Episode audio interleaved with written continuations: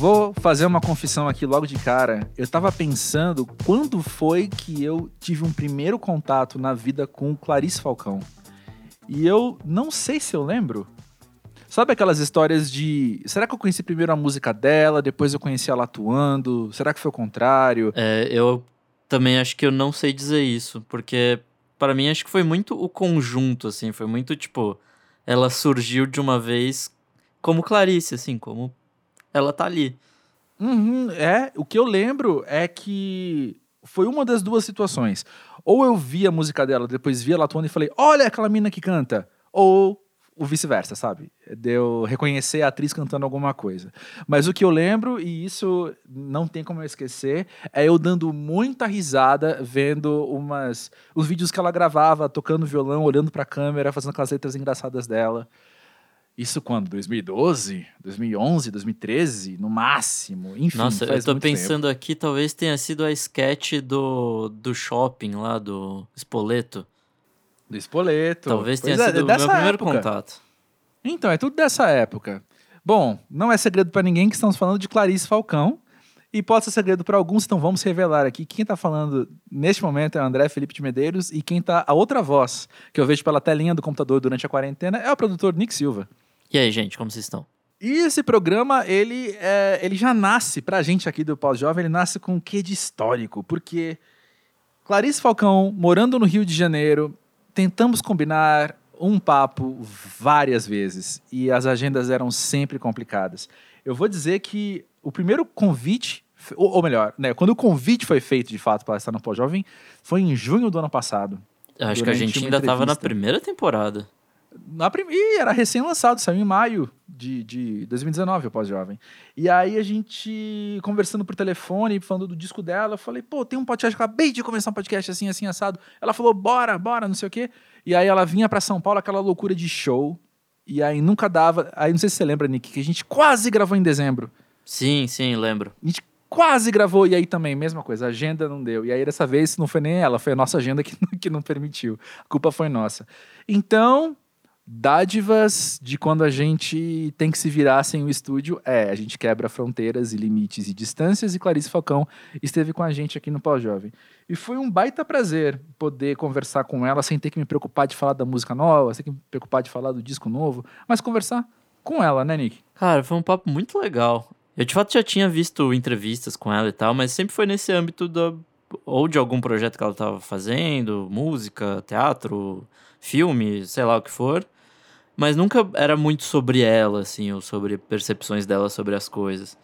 Então, de fato, foi muito interessante ver essa artista multifacetada falando sobre vida, sabe? Sobre, tipo, como já é de se esperar, a gente falou sobre quarentena, isolamento e essas coisas que o papo acaba fluindo para.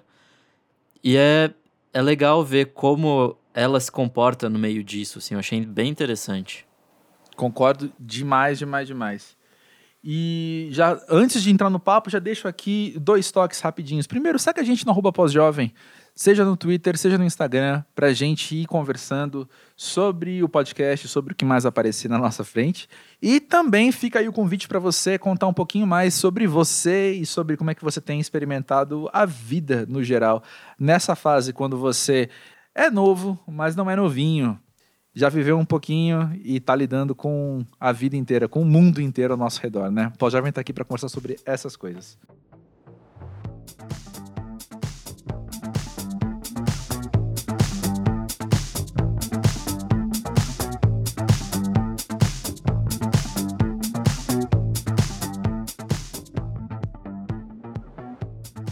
Clarice, preciso te perguntar, para você, o que é ser pós-jovem?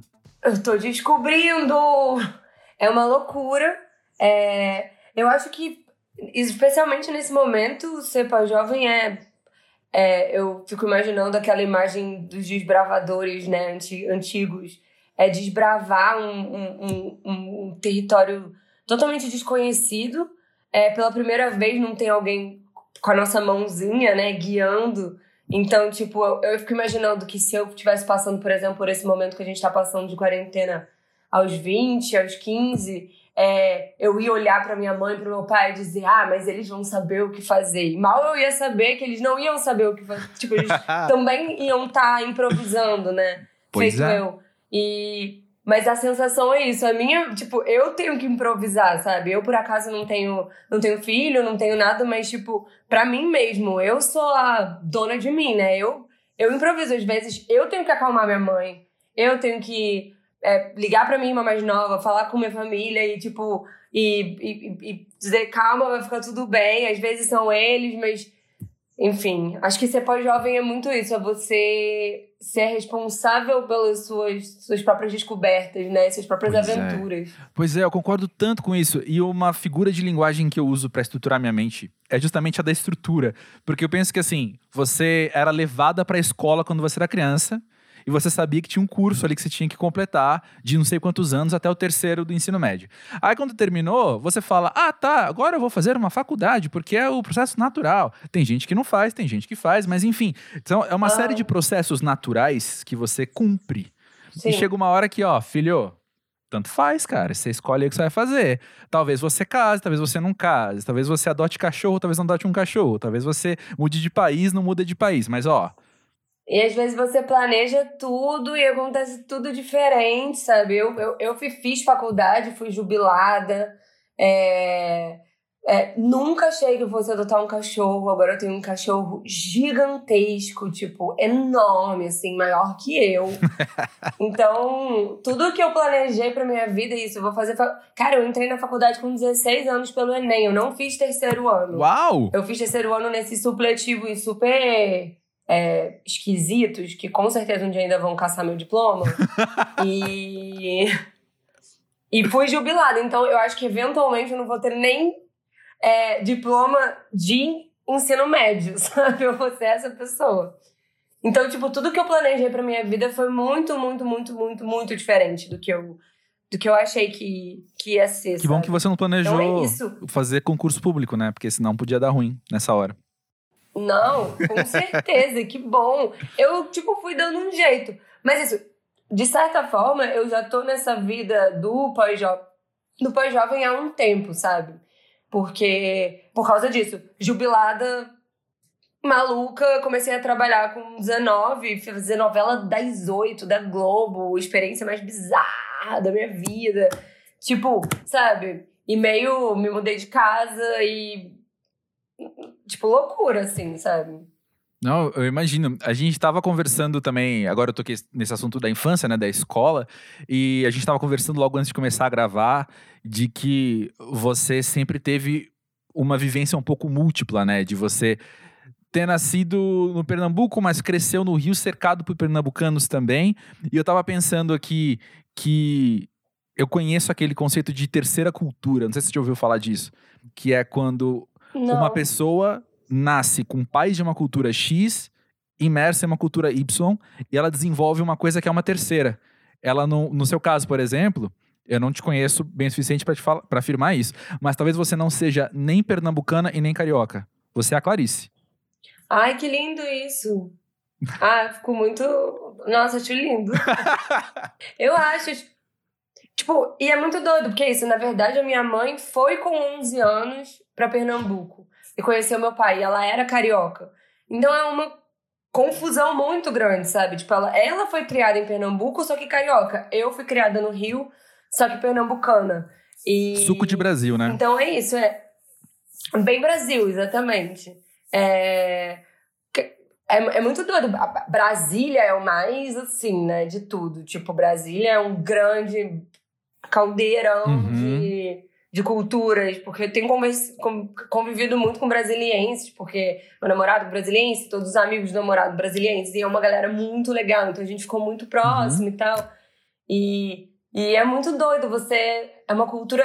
A Bra- Brasília é uma terceira cultura agora, Pois é. pensando no que você falou, Pois né? é. Tipo, porque eles pegaram, juntaram, aí você vai ouvir o sotaque. Tem o Wesley Paulista, tem um, um, um pouco de mineiro, tem um pouco de pernambucano, tem o massa véi. Aí, que, é, que é, tipo, totalmente Recife, sabe? Você fica assim, caraca, de onde eles são? De onde eles são? É, e quando eu pergunto isso também, não foi à toa que eu. Eu, eu não apenas mudei de assunto, eu tinha um plano, eu juro, que eu tava pensando que tem a ver com você também ser atriz e ser musicista e ser autora e ser essas coisas, talvez, olha, um achômetro assim gigantesco, né?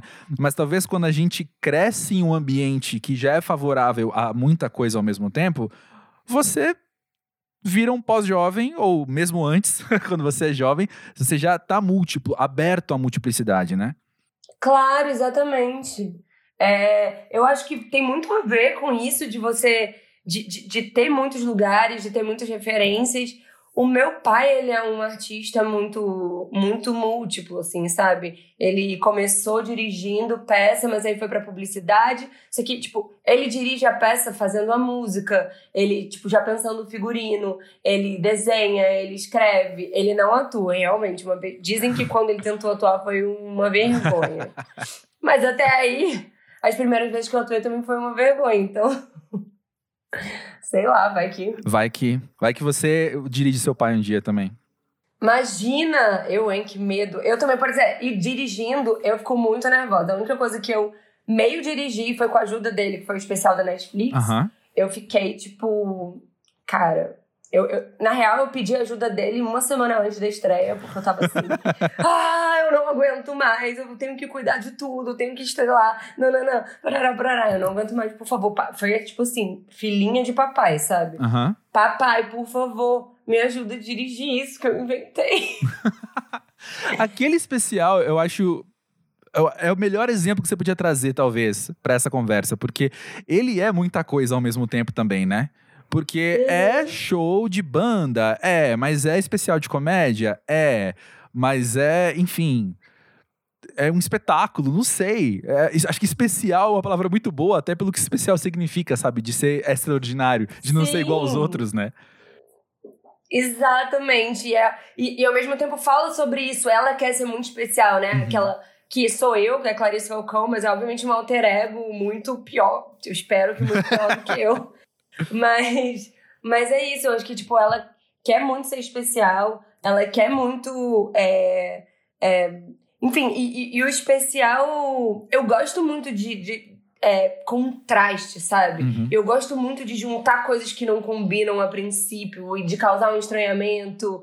Então, é, eu acho que o especial é bem isso, é juntar um monte de coisa. Você não sabe o que, que é de verdade, o que, que não é. A gente fala com a plateia, mas é ensaiado ou não é ensaiado, de causar uma estranheza, sabe? Tipo, eu acho a estranheza boa pra arte, sabe? Sim. Tem que trazer um conforto, mas é, especialmente pra comédia, né? Mas eu acho que tem que trazer uma, uma estranheza, uma esquisitice.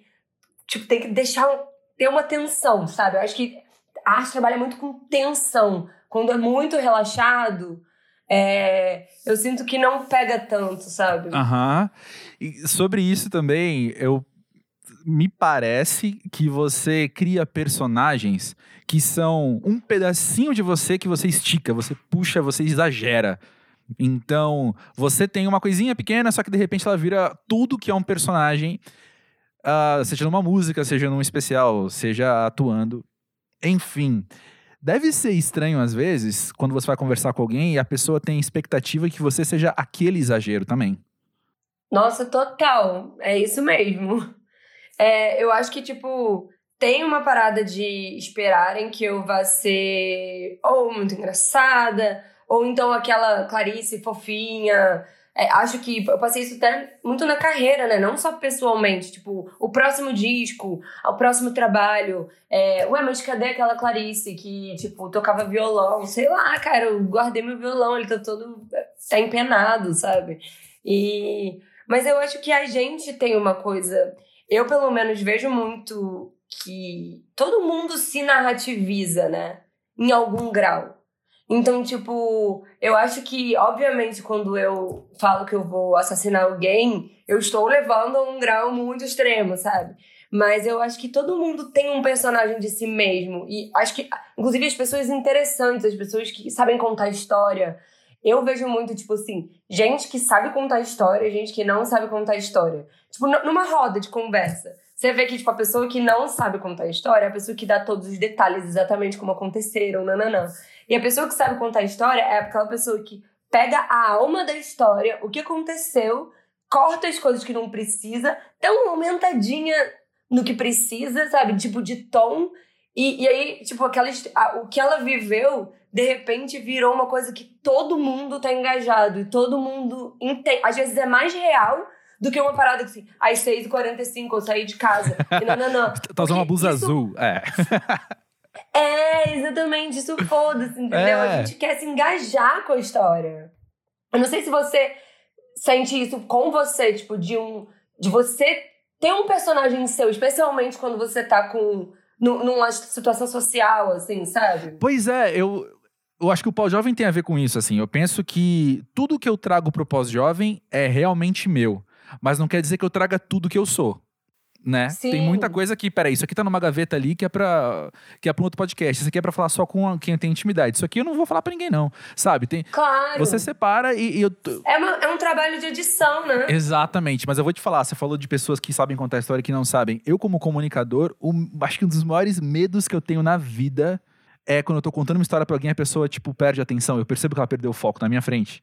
Aí eu falo aí, ó. Eu começo ah, a questionar sim. a minha carreira, sabe? Eu falo, putz, aí. Mas muitas vezes o problema é da pessoa. É, não razão. se culpe. Por exemplo, você foi contar a história do, do, da terceira cultura e, tipo assim, foi uma coisa rápida, tipo, uma história rápida, mas é, é, é engajante, sabe? Eu acho que jornalista em geral tem uma coisa de que é a profissão, é a profissão de vocês. É engajar a pessoa. É, tipo, contar a história de um jeito que, que, que atraia, que você fique preso do começo ao fim, sabe? Então, é... eu fiz comunicação social, então eu fiz um ano de jornalismo, sei lá, e eu, eu admiro muito, eu admiro muito o, o sabe, todos os... A, a, a, o conceito de lead, sabe? Uhum. De você, tipo, dar alguma coisa no começo da história que engaja a pessoa para ela saber como que isso chegou até ali. Isso é muito foda. Isso se usa em cinema, né? Muitos Exato. filmes começam com um final. E aí você quer saber como é que chegou até ali. Então, o que eu digo é, eu acho que muito provavelmente o problema é dos outros. Não assim, muito obrigado pela afirmação que eu acabei de receber aqui ao vivo. tá registrado pra posteridade. O problema não sou eu, tá bom, gente? O problema não sou eu. Não, mas. Tem muita gente que não sabe ouvir história Tem. também, que fica esperando pra falar. Tem. Ah, eu, como uma pessoa que, que tá sempre à beira da ansiedade, eu me seguro pra não ser essa pessoa também.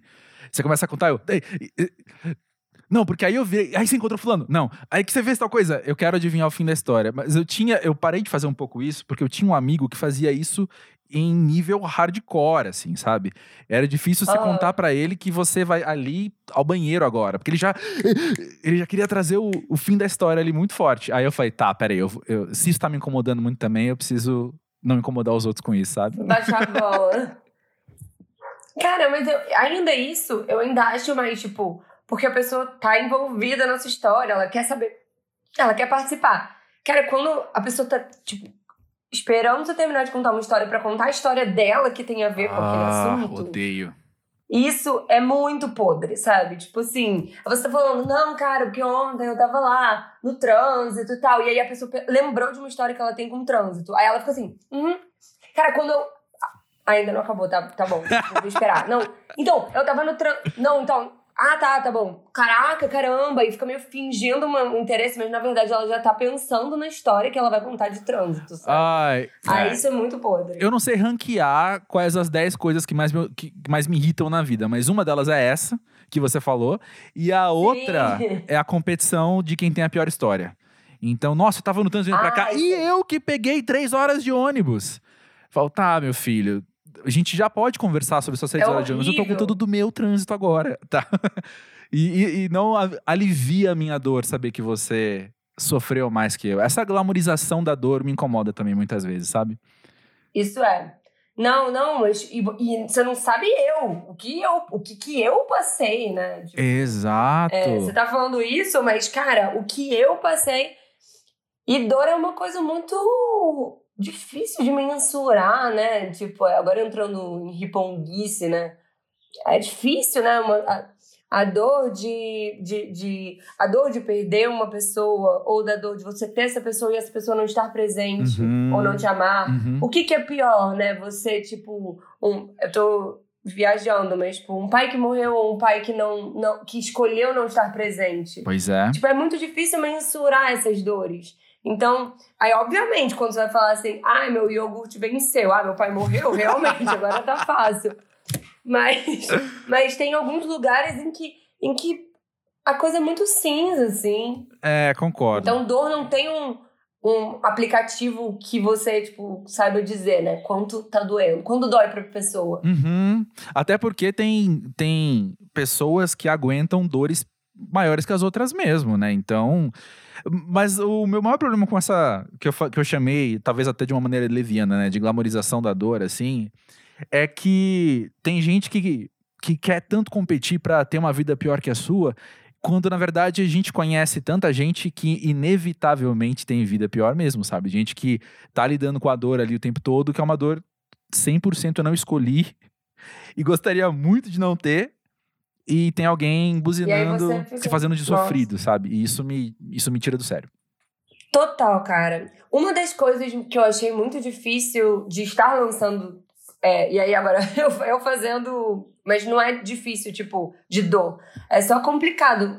Tipo, de estar lançando coisas durante a quarentena e, e, e- e dar entrevistas e tal. É que tem muito, muito, muita pergunta sobre. E a sua quarentena? Nossa, muito difícil, né? E tipo. E é claro que é difícil. Tipo assim, eu tinha, eu ia pela primeira vez fazer uma turnê na Europa. Só que, olha, olha essa frase. Eu ia pela primeira vez fazer uma turnê na Europa, enquanto tem gente morrendo de fome. Então, tipo, o que, que você fala? O que, que você responde? Pô, você tinha coisas marcadas, né? Falei assim, é, eu tinha coisas marcadas, mas foda-se eu, isso não é sobre mim, sabe? Tipo, a quarentena não é sobre a gente, né? Tipo, o, o, o- é, não é sobre o nosso sofrimento e a nossa. E óbvio que é difícil, ainda mais pra gente que tem histórico de, de, de depressão, de ansiedade. É difícil. Eu não tô, tipo, tirando a nossa dor, mas é responder, falar sobre isso num país desigual como o Brasil, em que as pessoas estão morrendo, no, sabe, em Higienópolis morre 10% das pessoas que pegam a doença. E, tipo, num bairro de periferia, morre 80% das pessoas que pegam a doença. É uma parada muito fora da realidade, sabe? Uhum. Então, tipo, é isso. Aí, ah, o que, que você tem feito? Ah, eu tenho. Ah, eu inventei uma coisa de viajar pelo mundo, no, tipo, é, pesquisar sobre os lugares do mundo. Tudo isso soa tão imbecil, sabe? Só que é o meu jeito de lidar, é a minha realidade. Eu não vou mentir, eu não vou dizer assim, ah, estou passando fome, eu não tô. Mas, tipo, é um jeito. É muito difícil responder essa pergunta sem Sim. Aí o que eu tenho, o que eu te- te- tenho tentado fazer é sempre falar: tenho feito isso, é, é difícil pra mim por isso, porém eu estou num lugar completamente privilegiado. Tipo assim, a minha quarentena está sendo a melhor que pode ser uma quarentena, sabe? E a gente tem que, tipo, se preocupar e, e sempre que puder, quando tiver um dinheiro sobrando, quando tiver qualquer coisa pra tentar, é- é isso, é foda, sabe? Nossa, total. É pensar sobre isso, tipo, e se sentir reclamando de um negócio que é tão. que. que nossa, não te- eu não tenho o que reclamar, eu tenho muita sorte de ter dinheiro guardado, eu tenho muita sorte de ter um lugar pra morar, eu tenho muita sorte de poder não sair da, na rua pra poder, tipo, achar, sabe, deixar essa curva, curva ou menos, enfim, tô falando. Não, tá falando verdades. Só, só, só ouvir verdades. E eu fico pensando que, voltando um pouquinho ao assunto também, ah, que é uma linha tênue desgraçada você respeitar a sua dor e se colocar em perspectiva. Sabe? Nisso que você falou, assim, pô, a, a, a minha quarentena é muito boa. A melhor, desculpa, não foi a palavra que você usou. Eu quis dizer que você tá tendo a melhor experiência de quarentena É. possível dentro das condições que, que as outras pessoas também estão tendo. Sim. Mas aí então, você também. Eu não tô falando você, Clarice, mas nós não podemos só engolir o choro, entre aspas, sabe? De virar e falar, não, então eu É. não tô incomodado. Não, então isso aqui não é algo que eu preciso me atentar porque tem gente pior no mundo. Não, não é isso. Então é uma- é linha meio Claro, tênue que exige muita tem- maturidade mesmo, né? Pra saber lidar às vezes. Você tem toda a razão. Tipo, e, e é isso. Tem dias que eu fico na cama porque dizendo não tem sentido a vida, por que, que a gente tá, o mundo acabou, é, é isso, não tem mais, não, não sei se mais ser feliz. Tipo, é, são coisas que já rondeiam minha cabeça desde sempre, né? Porque são coisas que passam pela cabeça, tipo, de uma pessoa que é, briga com depressão, nanana. E que na quarentena isso vai ficando muito intenso, assim, tipo. E, e se você está sozinho é ruim, e se você está com outra pessoa é bom, mas também é horrível. Tipo assim, é, é- é tensões e, e, e o relacionamento vira uma outra coisa, né? É, é, por um lado você ganha uma intimidade, por outro lado, tipo, também tem. Enfim, é muito doido, assim, é muito doido. A quarentena tá, tá ensinando muito, mas é muito doido, assim. É, um, é, é isso, a gente tá descobrindo agora. Uhum. Pois é. E você tocou no assunto, então eu vou, vou fazer o meu momento música pra ver da vez aqui e falar que você lançou uma das músicas mais sagazes de 2019, que é.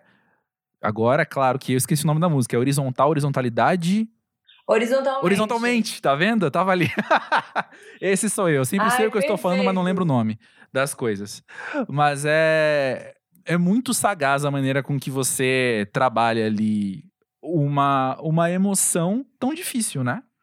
Que é não querer sair da cama, ou melhor, não conseguir levantar. Total. Nossa, cara, eu, eu lembro muito de que quando eu comecei a namorar, eu tinha acabado de lançar o Problema Meu.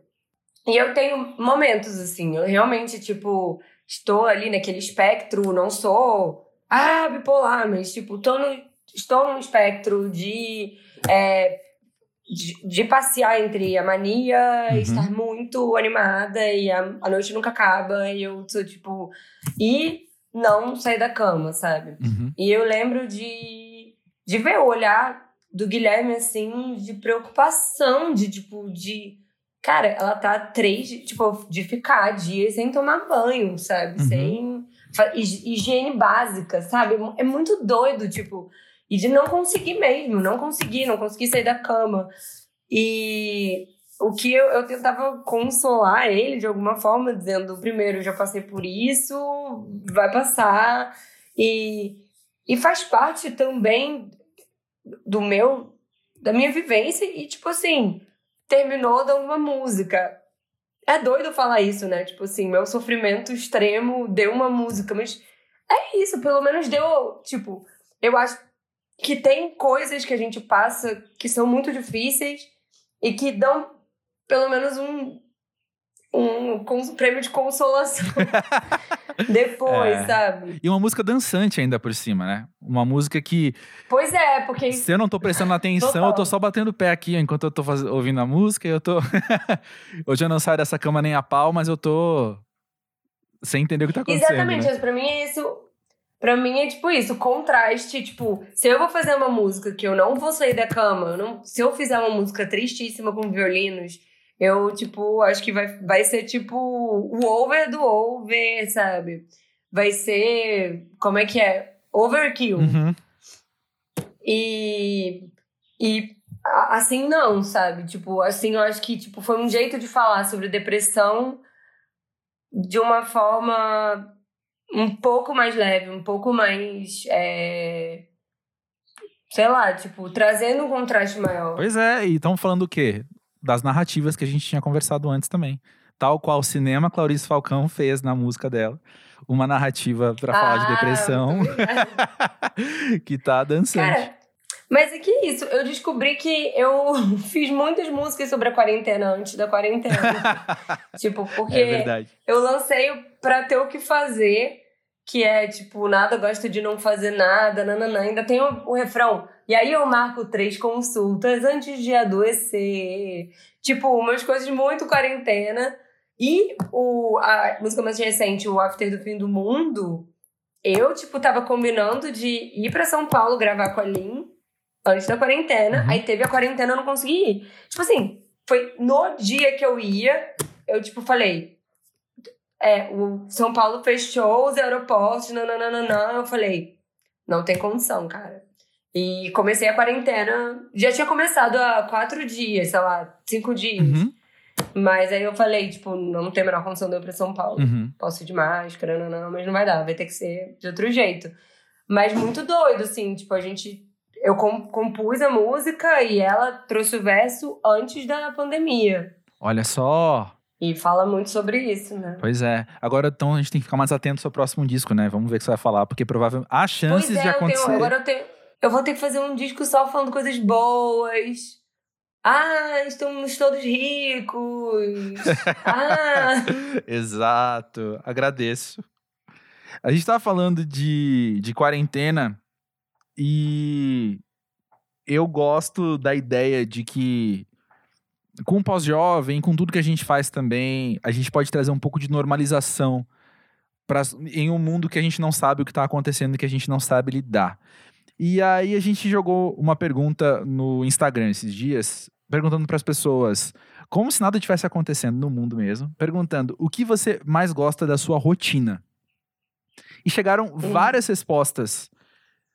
E eu me identifiquei com a grande maioria. E eu queria contar umas pra você aqui, Clarice. Ai, vou amar. Uma delas diz o seguinte: meu café da manhã é a parte que eu mais gosto da minha rotina. Outro disse passar o primeiro café do dia. Outra disse cheiro de café todo dia de manhã. Esses três juntos é exatamente a minha vida. Não sei você, mas eu, se eu enquanto eu não tomo café, o meu dia não começou, a minha vida não presta. Você tem toda a razão. Você toma café com açúcar ou. ou... Por nada. Isso é, isso é nada. crime pra mim.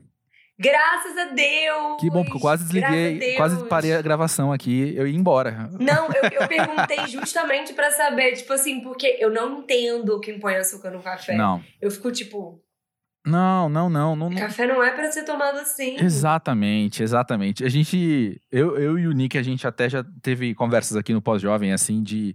Ah, café é uma coisa que, que é um amor tão grande que, que a gente conheceu, sabe, nessa vida, que a gente começa a ter a. a acho que uma assimilação diferente dele. Esses dias, uma amiga muito querida, que certamente tá ouvindo, um beijo pra ela, me deu, trouxe café da Colômbia pra mim, sabe? E aí eu pego e é aquela coisa cítrica e. e, bom, pode parecer que eu tô falando uma coisa muito, muito boyzinho, granfino, mas no final eu ganhei de presente, então essa é a minha realidade. Eu ganhei o café da Colômbia, que tem uns tons mais cítricos. Cara, isso é muito lindo. Se eu tacar açúcar, morreu. Eu tô tomando açúcar sabor café. É a mesma coisa. Fica a mesma coisa. Nossa, eu entendo muito. Mas eu gosto até de café ruim sem açúcar. Eu, não- eu, não, eu não tomo nenhum café com açúcar. O café aguado é sem açúcar. Tô nem aí. Sem açúcar, Sem eu tô açúcar. nem aí.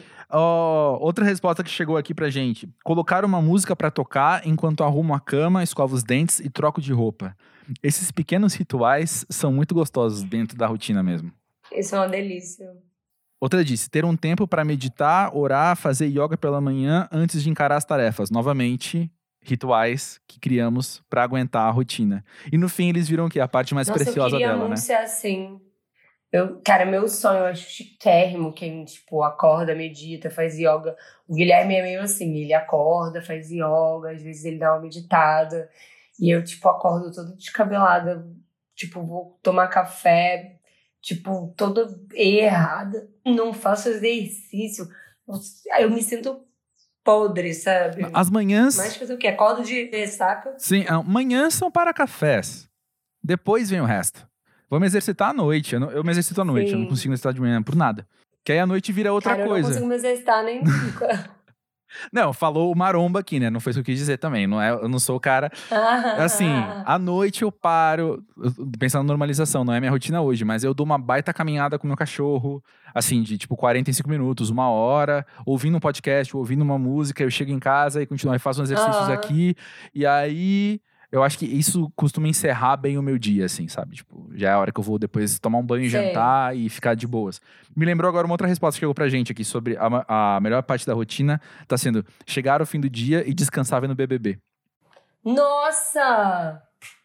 Cara, eu não consigo ver BBB. Isso é outra coisa que eu não consigo. Eu consigo todos os realities podres. Todos, todos, todos, todos. E BBB não. Tipo, The Circle, é, De Férias com Ex, Are You The One? Eu já vi todos eles. Cara, BBB... Eu não sei o que, que tem. Sério? Eu não consigo, eu não consigo. É, eu acho que talvez seja também, tipo assim... é, eu não tenho televisão, eu sou muito, muito hipster. não, eu não tenho televisão realmente. Eu só vejo coisas no laptop. Eu acho que, tipo, sei lá, cara, eu não sei. Eu não, não, não consigo. Eu só sei as coisas do BBB pelo Twitter. Então, sabe o que que eu passei pela primeira vez na vida nesse BBB? É o 20, né? Número 20. Eu nunca vi, nunca me interessei. Eu, pra, pra não dizer que eu nunca vi, teve uma vez que tava viajando com o pessoal na praia e tava a TV ligada. E eu olhei e falei, ah, não tenho interesse nisso. Mas eu tô tão acompanhando pelo Twitter que duas ou três vezes já nessa temporada eu falei, mano, eu vou ver BBB hoje. E eu vi pela primeira vez, por espontânea vontade. E você entendeu tudo. Eu conhecia, eu já sabia o nome de todo mundo. Por causa do Twitter, tem noção? Eu já sabia o nome de cada um deles. Então eu vi apenas duas que eu achava que era a mesma pessoa. Não lembro agora nem o nome delas, mas eu achava que, as, que duas lá eram a mesma pessoa. E eu descobri depois que eram duas. É, Ah, tá. Mas a sabe o que foi frustrante? Foi ver e falar: é, de fato eu não curto, não, cara. Cara, eu não consigo curtir, cara. O que eu vi, sabe o que, Sei que eu vi? eu- Eu vi um episódio Ah. que tinha uma prova que eles tinham que, tipo, jogar uma bola pra, de- pra cair em tal lugar. E era tipo um programa Silvio Santos, tipo um Toba Tudo por Dinheiro, só que com uma vibe tensa. Aham. Não era tipo, ah, vamos lá. Era tipo, ai meu Deus, será que ela vai conseguir? Será? Ou seja, A minha vida depende disso. é, eu, tipo, não, cara, eu prefiro. Eu, eu, eu não gosto do, do, do homem branco dando dinheiro pros pobres lá, que é o Silvio Santos, mas eu prefiro ver aquilo com emoção Sim. e música tocando do que aquela coisa tensa. Será que ela vai conseguir? Quem vai conseguir mais pontos? Aí eu falei, ah, BBB não é pra mim, não, É. viu? Aí, nada contra, nada contra. Vamos ver. Nada contra exatamente. Inclusive, eu levei uma bronca. A gente tava, eu tava conversando com a Linda Quebrada. Uhum. Ah, tipo, coisas da música, nananã. E aí ele, ela, é, aí ela falou assim, cara, BBB é tudo que pra quem você tá torcendo. Eu falei, eu tô torcendo, acho que é pra torcer pro Babu, mas eu não tô vendo. Aí ela falou assim, cara, eu vou cancelar o feat. Você não tá vendo o BBB? Eu vou cancelar o feat agora. Eu, não, pelo amor de Deus, não faça isso. Eu te amo. Ela assim, não, de jeito nenhum. De jeito nenhum. Eu passo isso com Copa do Mundo também, porque eu não, eu não ligo muito, sabe? E eu fico feliz tá todo mundo feliz, mas eu não assisto. Aí, de repente, eu sou cancelado nessas, assim, sabe? Alguém vira pra mim e fala, mas onde você vai ver o jogo? Aí eu falo, é. Eu acho que eu não vou ver o jogo, sabe? não vou ver. Ai, cara, não. Mas Copa do Mundo eu gosto porque eu gosto da gritaria. Ah, eu gosto de, tipo assim, se juntar, beber. Aí, tipo, a gente ia pra um bar, eu e Célio, meu amigo, a gente ia pra um bar e ficava, tipo, falando dos, dos jogadores, tipo, os hétero puto, puto demais. E a gente não tava nem aí, a gente gostava de causar mesmo. Aí, tipo, aí, quando é gritaria, quando tá todo mundo, tipo, bebendo, gritando, eu gosto, eu gosto da bagunça. Mas pro BBB, que é meio cada um na sua casa, sabe? Não me. Não, concordo. E essa experiência, essa experiência eu super teria. Essa experiência me agrada muito mais, porque aí já não é só aquela comoção de quem vai ganhar o jogo. Já é uma experiência muito à parte que o jogo ali é um pretexto, não, a né? gente ficava fazendo, tentando entender o jogo, tentando entender quem era quem, Sensacional. Quem a gente faria, quem a gente não faria. É outra, já é outra experiência bem diferente mesmo do que apenas Já é outra torcer. experiência. Mas olha só, ainda sobre a rotina, é, teve algumas outras respostas que me chamaram a atenção, que elas, a parte que as pessoas mais gostam da rotina é às vezes a não rotina. Uma das respostas foi: Hum. eu tive o privilégio de poder montar uma rotina adequada para o meu ritmo. Outro foi poder fazer as coisas no meu tempo. E a outra foi poder sair delas sem nenhuma pressão. E eu acho muito interessante essas respostas, quando a gente faz as perguntas muito abertas mesmo, porque a gente nota como cada um experimenta a vida, né? Muito diferente um do outro. Ah, eu cresci achando que eu era muito vida louca e não podia ter rotina. E aí, quando eu fui virando Ah. pós-jovem, eu entendi que eu sou muito vida louca e preciso de rotina. Sabe? Uhum. Não, é, eu preciso me estruturar mesmo. E sair da rotina, hoje em dia, é uma coisa que não me agrada muito, não. Já até falei com um psicóloga isso, Sei. assim. Ela perguntou e eu respondi, na verdade. Mas não, não, não, não me agrada, não. Eu prefiro as coisas um pouco mais estruturadas. O que, pra quem me conhece, é engraçado. Porque eu sou uma pessoa muito turbulenta, assim. Eu sou muito bagunça o tempo todo, Sei. tudo muito assim e tal. Mas com. Não, eu acordo, preciso tomar café, por exemplo. O que a gente tava falando, sabe? Se não tiver isso, acabou. Meu dia acabou. Cancela aquele dia, sabe? Sei. E você? Cara, eu entendo muito, tipo assim, eu tenho, eu tenho pequenos momentos de tradição, eu gosto muito de tradição de. é, especialmente coisas sociais, sabe? Tipo assim, o momento em que todo mundo vai nananã, o momento que todo mundo vai nananã. Mas eu sou bem caótica, tipo, no sentido de que chega à noite, tudo pode acontecer, entendeu? Eu posso, tipo, enlouquecer, botar uma música autona, fazer uma festa, tipo. Eu posso, tipo. Enfim, agora na quarentena eu enlouqueço menos, né? Mas, tipo. E o Guilherme, ele é muito da rotina. Então, tipo assim, dá 11h30, ele já tá, tipo, bocejando. A gente tá vendo série, eu, tipo, tenho que ficar cutucando ele. tipo, eu fico com uma raiva. E eu já sei, eu sei, eu sinto uma puxadinha assim, aí eu viro a ele. Como é que você sabe que eu tinha fechado um pouquinho o olho? Sim, eu sei, eu sei, eu sei. Eu escuto o seu olho fechando. Sensacional. Tipo, eu fico com muita raiva. E aí, tipo, o Guilherme é quem sai com o tecno de manhã. O tecno acorda o Guilherme às 8 da manhã, o cachorro. Aham. E, e ele acorda lambendo a cara do Guilherme. É fofíssimo. Só que, tipo, é isso, ele acorda às 8 da manhã. Ele ama. Eu ia ficar, tipo assim, Tecno, eu te amo. Mas sai daqui. Me Olha, deixa dormir.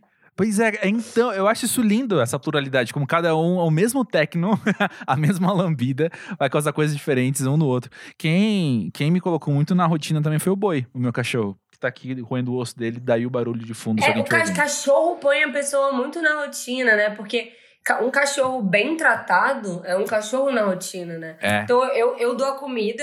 O Tecno é muito grande, ele é muito pesado, muito forte. Então, quando eu saio com ele, a possibilidade de, tipo, passar um caminhão, ele correr atrás e ser e, tipo, e eu ser levada e ele ser atropelado é, tipo, muito grande. Porque ele é muito forte, ele é muito mais forte Sei. que eu. E ele é muito novinho ainda, tipo, ele tem um ano e blá. fazer Energia anos, total. Ele é muito empolgado, entendeu? Então, tipo assim, se passa bicicleta, moto, caminhão, qualquer coisa que passa, criança, outro cachorro, ele, tipo, corre pro meio da rua. E eu não, eu sou carregada. E, tipo, cara, o, a- o perigo dele, tipo, ser atropelado é enorme, assim. Uhum. Então, tipo, meio que chegou num. Antigamente a gente dividia as saídas. Chegou num ponto que, tipo, o Guilherme que sai. é. Se eu, ou eu saio com ele, assim, saímos nós dois juntos, mas eu sair sozinha com o Tech não é, tipo, um perigo, um perigo. Ele me carrega, ele quase carregou de- o Guilherme. É, não. situações extremas, situações meio extremas mesmo. Mas só pra fechar essa sessão, uma das respostas que chegaram pra gente da parte favorita da rotina, uma pessoa falou que são os três doguinhos dela. E isso eu entendi também muito bem. Porque a minha rotina é muito pautada pelo boi muitas vezes. E agora a gente desenvolveu. E ele me cobra muito rotina. Isso é engraçado, né? Não só ir passear de manhã, mas ele me cobra que depois que eu janto, e ele sabe quando eu dei a última garfada. Juro, ele sabe. Que é tipo, vem pro sofá comigo agora. E aí a gente fica lá fazendo Cara, carinho. que É muito engraçado. Quem já viu, morreu de rir. Porque eu dou a última garfada, eu juro. Eu não sei se eu mexo diferente, se é o jeito que eu coloco o garfo no prato, eu não sei. Mas ele já, opa, Caralho. sabe? Já, opa. Que foda isso! É muito engraçado. Eu entendo. Eu dou a comida do Tecno, né? Então, é duas vezes por dia, de manhã e de noite. E é isso, 10 minutos antes, é tipo assim, é relógio, 10 minutos antes ele já senta e fica assim, olhando, sabe? Com uma cara de tipo assim, e aí? E eu, tipo, falta 10 minutos. Assim, não, eu sei, eu só tô aqui pra, sabe? Você saber que eu sei que falta 10 minutos. Eu, tá bom, tá bom. Sensacional. Não, cachorros, olha, eu vou falar. Se você tem problema de estruturação na sua vida, se você não sabe seguir horário, o cachorro tem o melhor relógio biológico possível e ele vai te pautar a Nossa. vida. E a coisa mais linda é, tipo, a gente pegou de lar temporário, né? Apareceu na Aham. nossa rua e, tipo, a gente não achou que ia ficar. é isso. Eu não, nunca achei que eu fosse ter um cachorro. E, tipo, cara, ele era pequenininho e agora ele é um monstrengo enorme, lindo. E aí ficamos eu e o Guilherme assim. Ele é a pessoa mais linda do mundo. e é assim, eu estou os dois babões, entendeu? É. Ainda mais nessa quarentena, tipo, a gente que a gente tá muito próximo. Não, ele vai ficar insuportável depois dessa quarentena, porque, tipo assim, é atenção 24 horas por dia. Sim. É bizarro. Muito. Inclusive, o, o boi desacostumou total a eu não estar em casa. A ponto de outro dia eu desci pra jogar o lixo. Isso leva o quê? 45 segundos, mais ou menos? E eu cheguei ele chorou. Ele chorou que eu voltei. Aí eu falei, o, olha só. tá, o técnico tá chorando também quando a gente sai, cara. Mas assim, basta a gente fechar. Não, não é nem voltar, é tipo assim: eu fecho a porta, ele vai pra porta e fica. Tipo, Figura. caralho. Aquela pressão assim, psicológica, Esse cachorro Terror. vai ficar insuportável. Ele, eu, tipo, eu acho que ele é a única pessoa que tá torcendo pra quarentena não acabar. tipo, pandemia não passe. É isso aí. Porque, tipo, se a gente. É isso, eu desço pra pegar alguma coisa que chegou no correio. Ou, tipo, Guilherme desce pra fazer mercado, desce pra fazer mercado. É um desespero. É, mas uma coisa que você falou agora é um assunto que tem vários paralelos aqui ao longo do pós-jovem, que é eu nunca achei que eu fosse e aí eu fui. Sabe, eu nunca achei que eu fosse adotar um cachorro. Ah, agora eu tenho um cachorro. E eu penso que Eu nunca achei que eu fosse ter rotina, e agora eu tenho, que nem tu. e aí eu fico pensando que parte disso tem a ver com a gente se habituar um pouco com alguns ineditismos mesmo da vida, né? De novo, a gente vivia uma coisa tão estruturada. Você vai pra escola, depois da escola você vai fazer faculdade, acabou, assim, sei lá. E aí agora a gente tá olhando a vida tão tão rarefeita muitas vezes, né? Como você falou, a gente achava que nossos pais tinham também tudo muito estruturado e na verdade eles estavam vendo como a gente tá vendo hoje, que é muitas possibilidades e eu não sei lidar direito com as coisas não, mas acho que aí a gente se lança talvez um pouquinho mais fácil em alguns ineditismos, né? Nossa, total. E a gente tava falando de dessa coisa do, do personagem da gente mesmo, da gente se narrativizar e tal.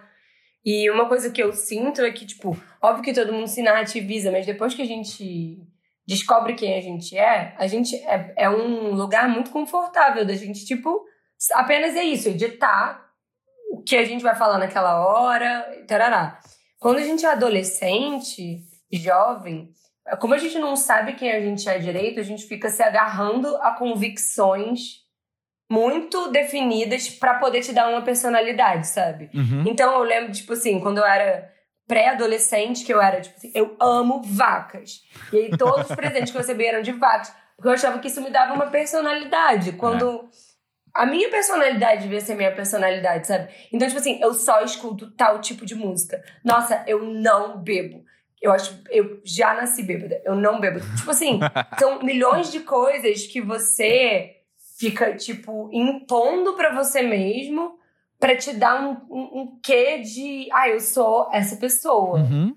E eu acho que a gente é muito fechado quando a gente é mais jovem, sabe? De, a, a, a, a esse personagem que a gente criou da gente, sabe? Uhum. Pros amigos, pra nananã. E eu acho que depois que a gente fica mais velho, a gente começa a entender que uma maneira é você entender de verdade o que você gosta. Uhum. E estar aberto a gostar de uma coisa e depois de outra. É, cara, eu, eu já falei, eu odeio música eletrônica. Tipo, e agora eu, eu em rave, fazendo música eletrônica. Tipo, como é foda você, tipo, descobrir que dá pra gostar de outras coisas, que dá pra. Ai, sei lá, é muito bom, assim. É- é- isso é um lado muito foda de você crescer Uhum. que é você descob... você tá fica mais seguro com quem você é e isso te faz descobrir cada vez melhor quem você é Ah, e do que você gosta. Total. Eu sei que eu não sou quali- qualificado pra comentar isso muito, assim, mas a, a impressão que eu tenho, a maneira com que eu Hum. entendo isso, é de que a gente pode largar a mão de controlar essas narrativas, às vezes. Sabe? Eu não preciso Exatamente. me preocupar tanto em, em- em mostrar pra você quem eu sou. E deixa você também me conhecer e você estabelecer a narrativa de quem eu sou, sabe? A gente pode só ir vivendo e conversando e se conhecendo, sem eu precisar te falar. Mas, Clarice, olha só, eu sou o É. cara que tem cachorro, tá? Olha só, Clarice, eu sou o cara que não sei o que lá. Ah, Deixa você ver o meu cachorro e você fazer essa associação, sabe? Falar, ah, acho que o cachorro dele pra ele é importante, né? Mas eu. Até porque dá pra muito ver, né? Quando a pessoa tá fazendo um personagem, quando É. a pessoa sabe. Tipo, tem umas pessoas que você vê muito, sim. Essa pessoa tá fazendo o personagem do nerd. Ou a pessoa tá fazendo o personagem do não sei o quê. E você fica assim, cara, que preguiça. Tipo, é muito melhor lidar com um personagem, uma, uma pessoa real, né? Uma pessoa com camadas. Que é nerd, mas também nananã, mas também que tem complexidade, né? Tipo, e é isso que eu acho, acho que o maneiro é, é tensão, é complexidade, é tipo contraste, é 100%. camadas. Nossa, 100%. A gente falou isso no episódio com o Rashid também, que a gente tava trazendo até um exemplo da, da música da Lauren Hill, do disco da Lauren Hill, que ela fala que ela descobriu que o personagem dela era muito mais, era Hum. muito menos interessante de quem ela era de verdade, né? Quem ela queria convencer os outros que ela Ah. era, na verdade, não, não nem chegar aos pés dela. E eu penso que isso é o caso de muita gente. E isso tá muito na minha cabeça também, porque tal, talvez tenha a ver com a quarentena que a gente tá vivendo, mas eu tenho visto as pessoas ainda mais é, como é que fala, agitadas pra dizer quem elas são, tipo em redes sociais, assim. Então essas Ah. correntes de top não sei quantas coisas sobre mim, sabe? Eu preciso muito dizer quem eu sou Sim. o tempo todo, assim. E eu fico ouvindo isso falando, tipo, pessoal, beleza, pega leve, não precisa. Eu não, não falo isso, gente, isso tá só na minha cabeça. Porque na verdade eu só deixo as pessoas serem elas. E eu não falei isso politicamente correto, não. É que eu não vou, eu não me sinto no Ah. direito de, de falar, Clarice, para de falar pra mim quais são os Claro. seus top 5 filmes Mas da eu década. entendo perfeito. Eu entendo perfeitamente, cara. Também é uma, uma loucura, né? Tipo assim, é uma necessidade de validação mesmo. E eu caio muito nessa, tipo, até tipo as coisas mais bobas, tipo, entrar num teste do BuzzFeed, tipo assim, que tipo de pizza você é? E Isso é Aí relevante. eu quero saber que tipo de pizza eu sou. Eu vou entrar nesse teste, eu vou, sabe, tipo. Mas aí, no fundo, é tudo isso. É meio um narcisismo de você tentar entender quem você é para os outros e, tipo, o que que, sabe? Sim. Como as pessoas te veem, o que que. É, é, é- é te- tentar descobrir quem você é, né? É, isso não tem nada a ver, porém me lembrou duas conversas seguidas que eu tive esses, esses dias, em contextos bem diferentes, inclusive, sobre como muitas vezes a gente tenta controlar as narrativas até sobre o nosso corpo. Então, eu quero escolher o que, que você vai gostar em mim, no meu corpo mesmo. Uhum. E o que eu tenho que escolher o que você também não vai gostar. Por exemplo, se eu não gosto do meu nariz, então eu preciso às vezes fazer algum comentário pra você de falar, ah, é tirando o meu nariz, não sei o que, não sei o que lá, né? Quando na verdade, cara, gosto a gente sabe que é subjetivo demais. E quantas vezes você não achou alguém muito bonito que alguém do seu lado falou, sério? Como assim? Não, nada a ver. Aham. E às vezes a característica que a pessoa menos gosta nela fisicamente, outra pessoa vai achar legal genuinamente. Total. Cara, eu tava fazendo uma live outro dia, eu botei um filtro que eu achava que me deixava linda. E aí alguém falou assim, esse filtro te deixa horrorosa.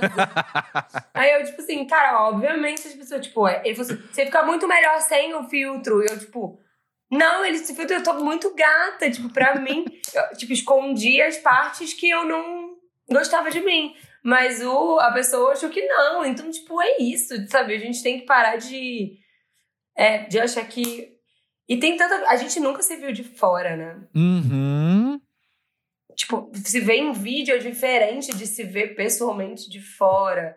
É uma, deve ser uma viagem, cara. Deve ser uma viagem. A gente nunca vai conseguir, mas talvez, né? Um dia.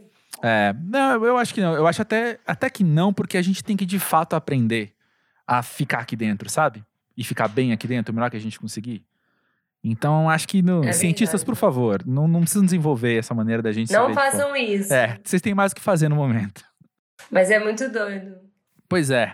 Clarice, que baita, enorme prazer poder falar com você. É sempre muito especial. Qualquer interação te- que eu tenho com você é sempre cheia de significado Ai, e divertida ao obrigada. mesmo tempo.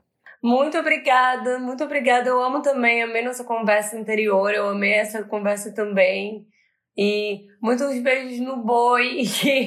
Eu vi ele de relance, mas eu queria muito ver a carinha dele. Já já te mostro, já já te mostro que ele tá aqui agora cavando, Tá bom, cavando tá a cama dele.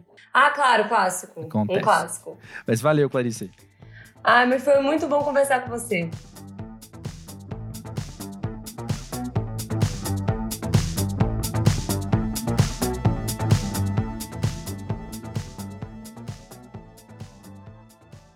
Nick, conta pra gente, você que não estava presente na gravação e teve um contato intenso na edição desse episódio. O que, que você mais gostou da conversa com a Clarice? Eu gostei duas coisas em volta do mesmo assunto, na verdade. Ambas foram hum. sobre cachorro.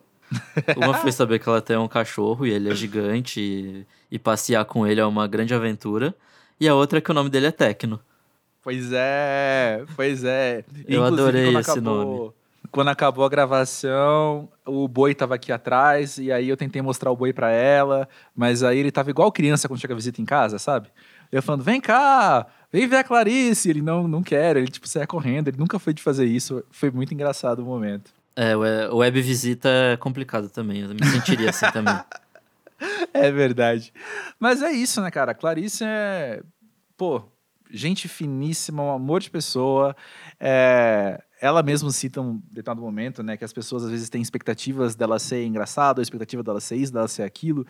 E, mano, chegar na Clarice sem expectativa nenhuma, tal qual costuma acontecer na vida, nos permite o quê? Ter contato com uma pessoa maravilhosa. E foi muito massa conversar com ela. E como eu sempre digo, sabe, agora ouvir esse papo é e ouvir o disco dela com, com outra camada de significado e ver alguma coisa que ela escreveu também de outro jeito. Tudo para melhor, né? É, eu acho que é uma coisa que você fala lá no comecinho, que, tipo, os personagens, as coisas que ela faz, geralmente são é, uhum traços dela esticados pra caramba. Então dá, dá muito para perceber cada uma dessas coisas que ela, que ela vai falando, que ela vai pincelando durante o programa. Pensar, tipo, ah, aquilo ali faz parte daquele personagem ou daquele, daquela música e não sei o que. Eu acho bem, bem legal. Então é isso, né? Bora lá ouvir Clarice agora. O disco do ano passado ainda tá fresquíssimo e acabou de sair um EP. Bem massa também. Acho que a, a oportunidade é. tá aí nas nossas mãos. A hora é agora. Bora? Então até semana que vem, aqui no Pós Jovem, no meio tempo a gente ouve Clarice Falcão. até mais, gente.